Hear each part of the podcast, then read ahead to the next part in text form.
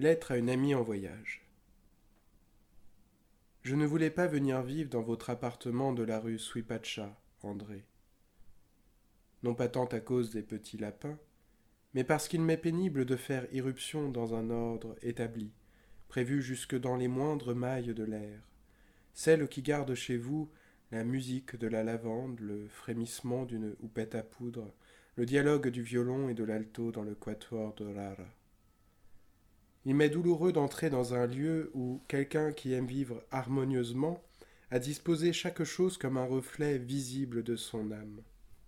Ici les livres, d'un côté les Espagnols, de l'autre les Françaises et les Anglais, là les coussins verts, à cet endroit précis de la petite table le cendrier de cristal qui a l'air d'une bulle de savon coupée en deux, et toujours un parfum, un son, un étirement de plantes, une photo de l'ami mort, tout un rituel de plateaux à thé, de pinces à sucre.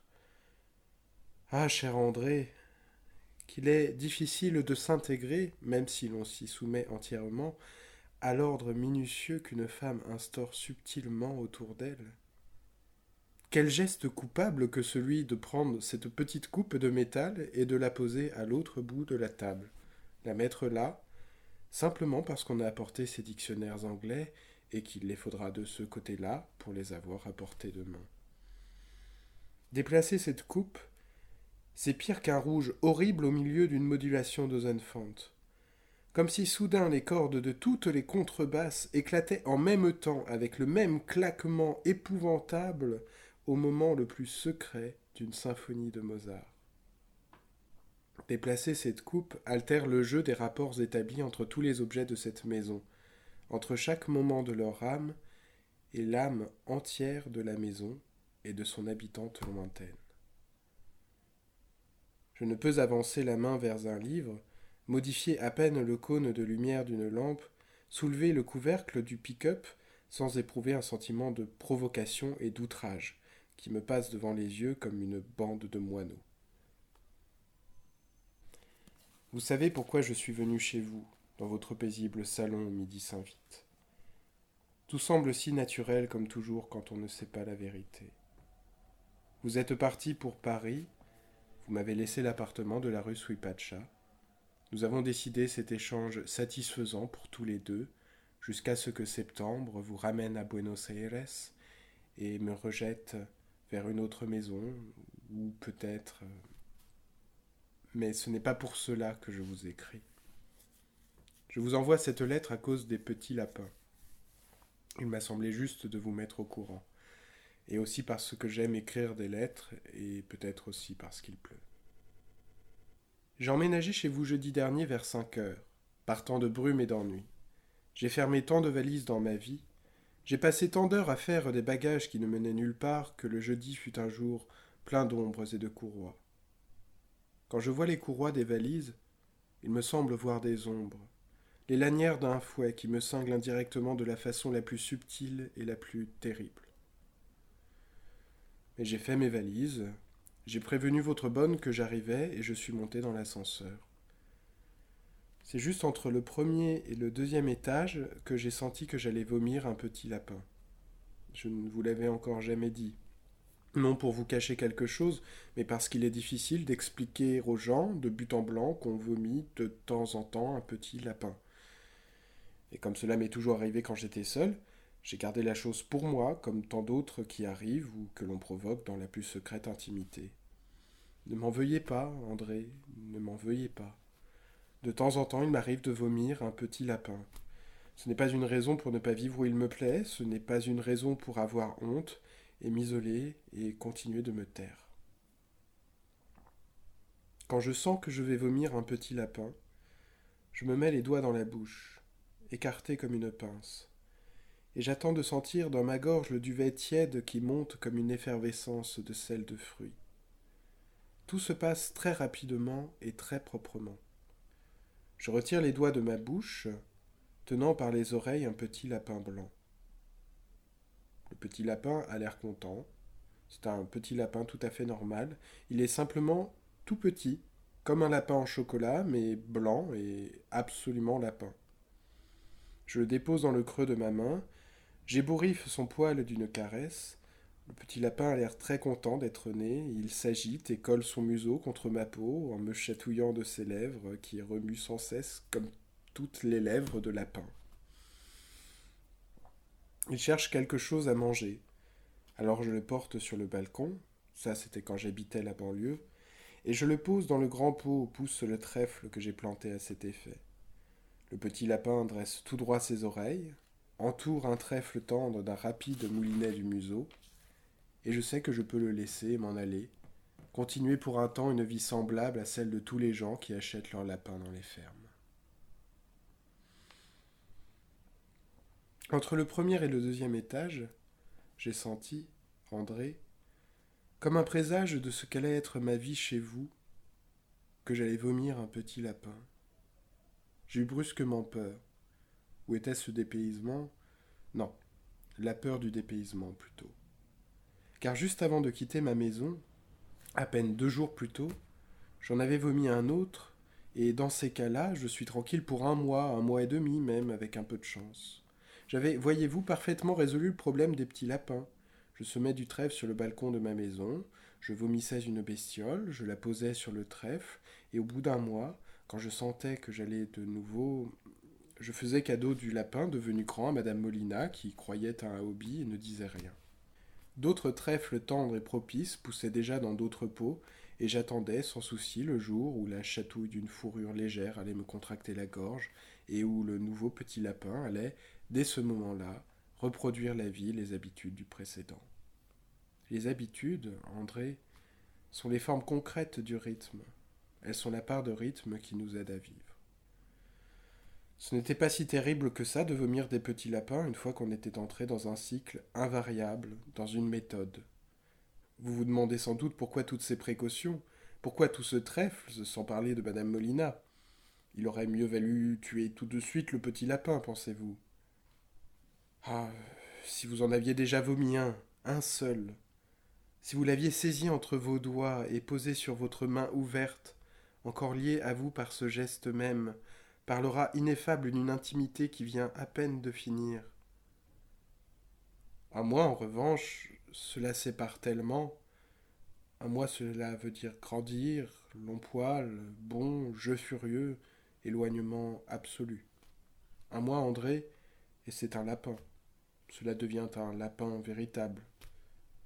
Mais la minute première, le moment où ce flocon tiède et animé révèle une présence inaliénable, comme un poème qui vient de naître, le fruit d'une nuit didumée et qui vous appartient autant que vous-même. Puis, plus du tout vous-même, si différent et si lointain dans ce monde blanc et plat aux dimensions d'une lettre. Cette fois, Malgré tout, j'étais décidé à tuer le petit lapin dès qu'il naîtrait. J'allais vivre quatre mois chez vous. Quatre cuillerées d'alcool dans le museau, trois peut-être avec un peu de chance. Savez-vous que, grâce au ciel, on peut tuer instantanément un petit lapin en lui faisant avaler une cuillerée d'alcool? On dit même que cela rend sa chair bien meilleure, bien que, pour ma part, trois ou quatre cuillerées d'alcool, puis les cabinets ou un petit paquet à la poubelle. À la hauteur du troisième étage, le petit lapin tressaillait dans ma main ouverte. Et Sarah qui m'attendait là-haut pour m'aider à rentrer les valises. Comment lui expliquer? Une fantaisie soudaine, un marchand d'animaux sur mon chemin? J'enveloppai le petit lapin dans mon mouchoir et le mis dans la poche de mon par-dessus sans le boutonner pour ne pas lui faire de mal. Il ne bougeait presque pas.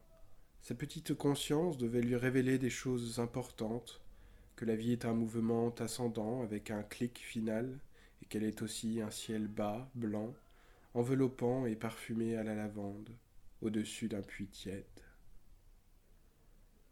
Sarah ne s'aperçut de rien, trop occupée par le délicat problème de concilier son sens de l'ordre avec ma mâle cabine, mes paperasses et mon air impatient devant ces explications interminables où revenait sans cesse l'expression par exemple. Dès que je le pus, je m'enfermai dans la salle de bain. Vite, le tuer. Un doux halo de chaleur émanait du mouchoir. Le petit lapin était blanc de neige et, je crois, plus joli que les autres. Il ne me regardait pas, Il frétillait seulement et il était content, ce qui était bien la plus horrible façon de me regarder. Je l'enfermais dans l'armoire à pharmacie vide et je m'en retournais défaire mes valises, perplexe mais non pas malheureux, non pas contrit, sans envie de me laver les mains pour apaiser un dernier tremblement. J'avais compris que je ne pourrais pas le tuer. Seulement, voilà, la nuit même de mon arrivée, je vomis un autre petit lapin, noir cette fois, et deux jours après, un blanc, et le quatrième soir, un petit lapin gris.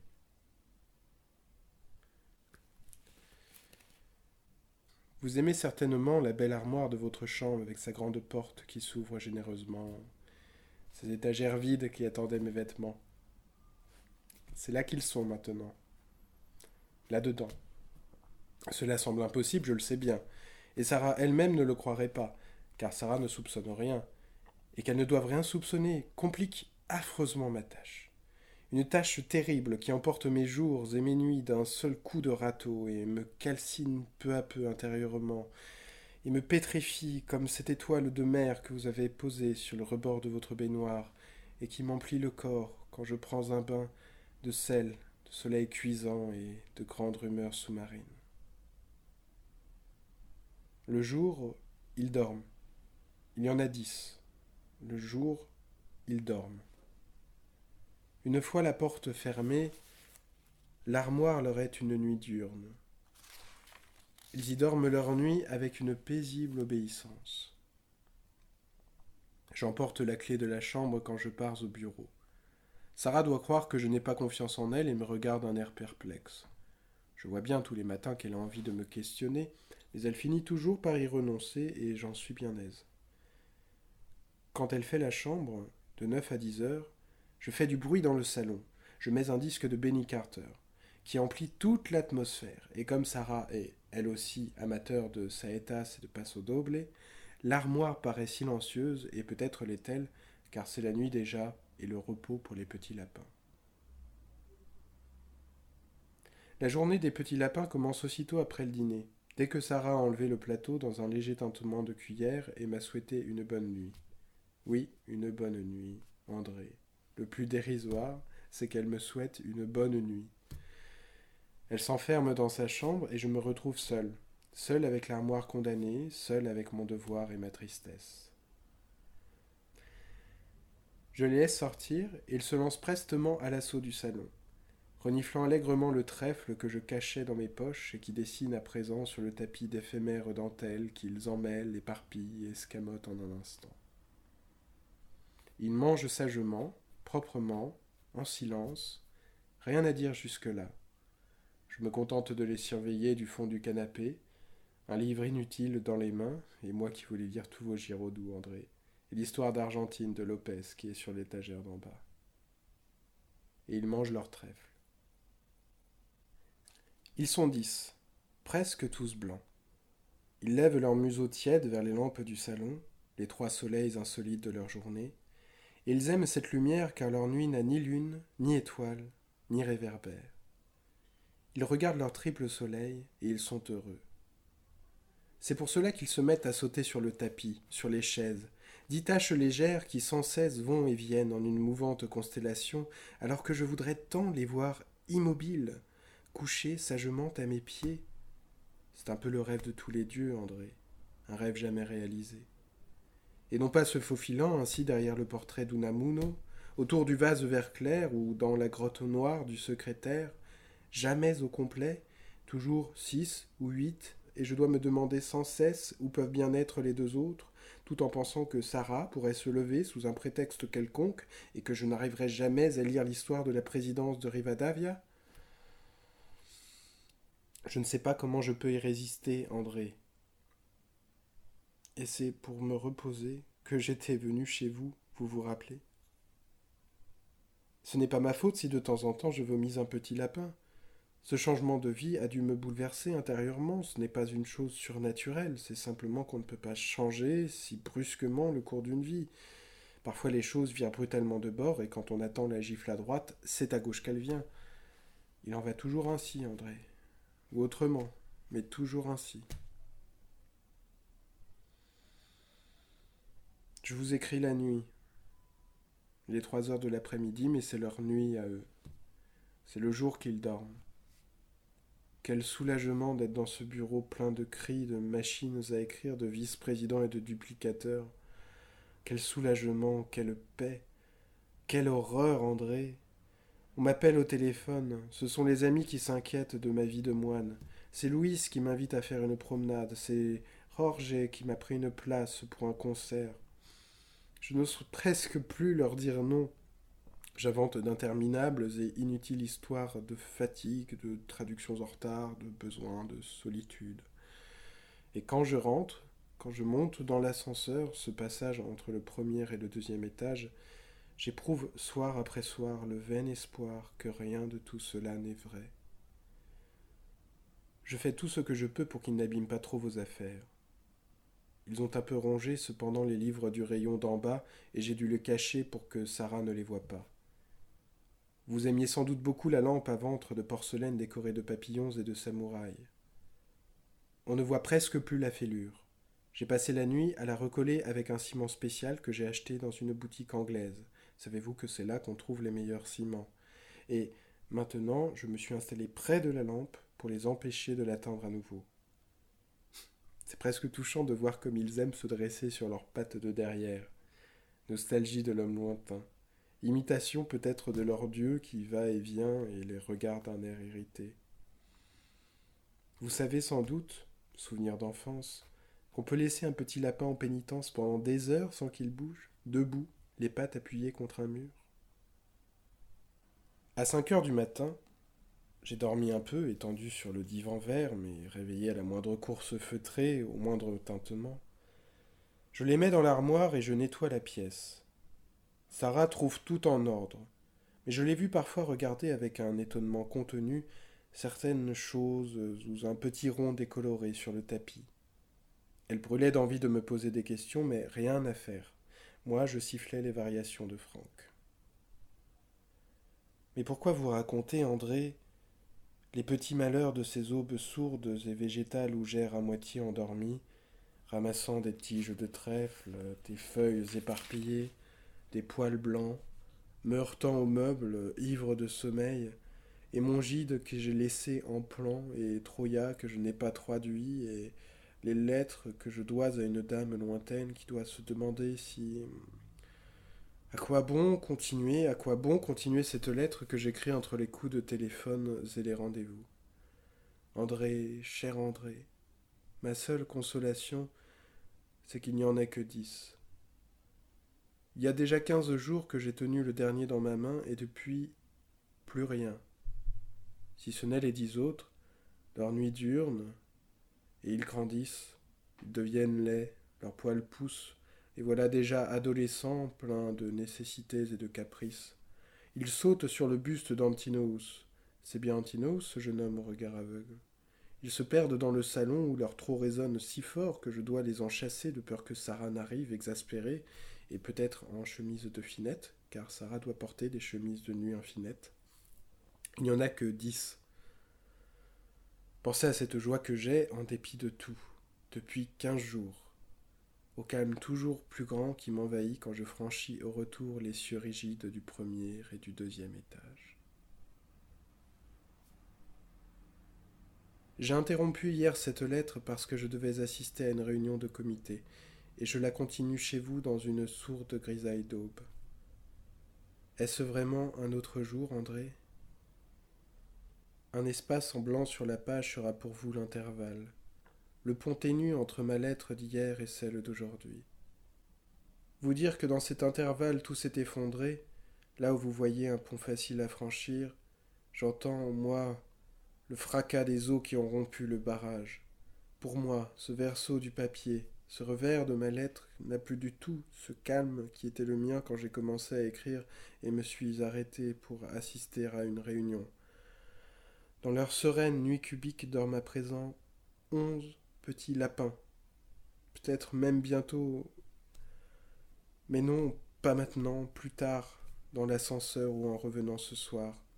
Peu importe où, du moment que cela peut arriver à tout instant, à tout instant de ceux qui me restent à vivre. Mais il suffit. J'ai écrit tout cela car je tenais à vous prouver que je n'étais pas totalement responsable des dégâts irréparables commis chez vous. Cette lettre vous attendra ici. Il serait sordide que le facteur vous la remît par un clair matin de Paris. Hier, j'ai dû retourner les livres du deuxième rayonnage. Ils étaient arrivés à les atteindre en se dressant ou en sautant, et ils avaient rongé les dos pour se faire les dents. Non par faim. Ils ont tout le trèfle qu'ils veulent, les tiroirs du secrétaire en sont pleins.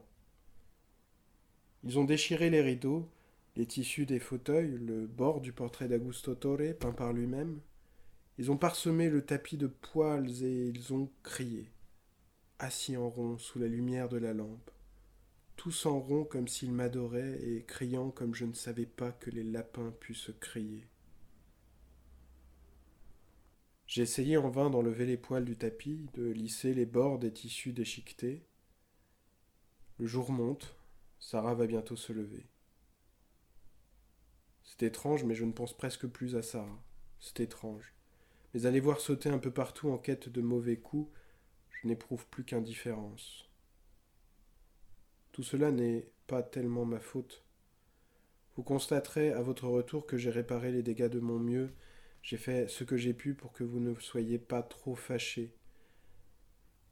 Quant à moi, la distance qu'il y a de dix à onze est un vide infranchissable. Comprenez-moi, dix c'était encore possible. Avec l'armoire, du trèfle et un peu d'espoir, que ne peut-on faire? Mais onze Non, onze cela veut dire douze, douze qui seront treize, André. Alors, il me reste ce jour qui se lève, une froide solitude où prennent place la joie, les souvenirs, vous, et peut-être quelques autres. Il me reste ce balcon plein d'aube sur la rue Suipacha, les premiers bruits de la ville.